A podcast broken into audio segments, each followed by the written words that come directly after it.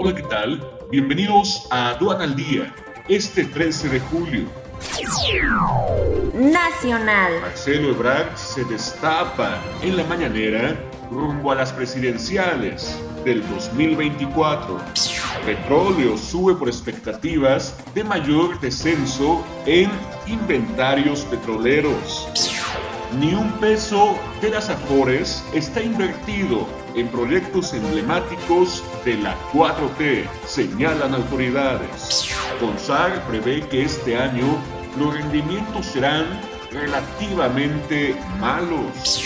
Advierten proliferación de autodefensas en el país. Se prevé vacunar al 40% de la población de Chiapas en julio señala López Gatel.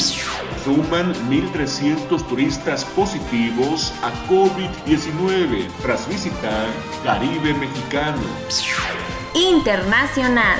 Reino Unido incauta criptomonedas con un valor de casi 250 millones de dólares. Coronan servicios de grupo Palos Garza. En el servicio aduanero tenemos una diversificación y atendemos puertos del país con oficinas propias, de tal manera que esto redunda en la calidad de servicios que da Palos Garza en el rubro aduanero, señaló Mario Palos Garza, director general del grupo empresarial. Aduana al día.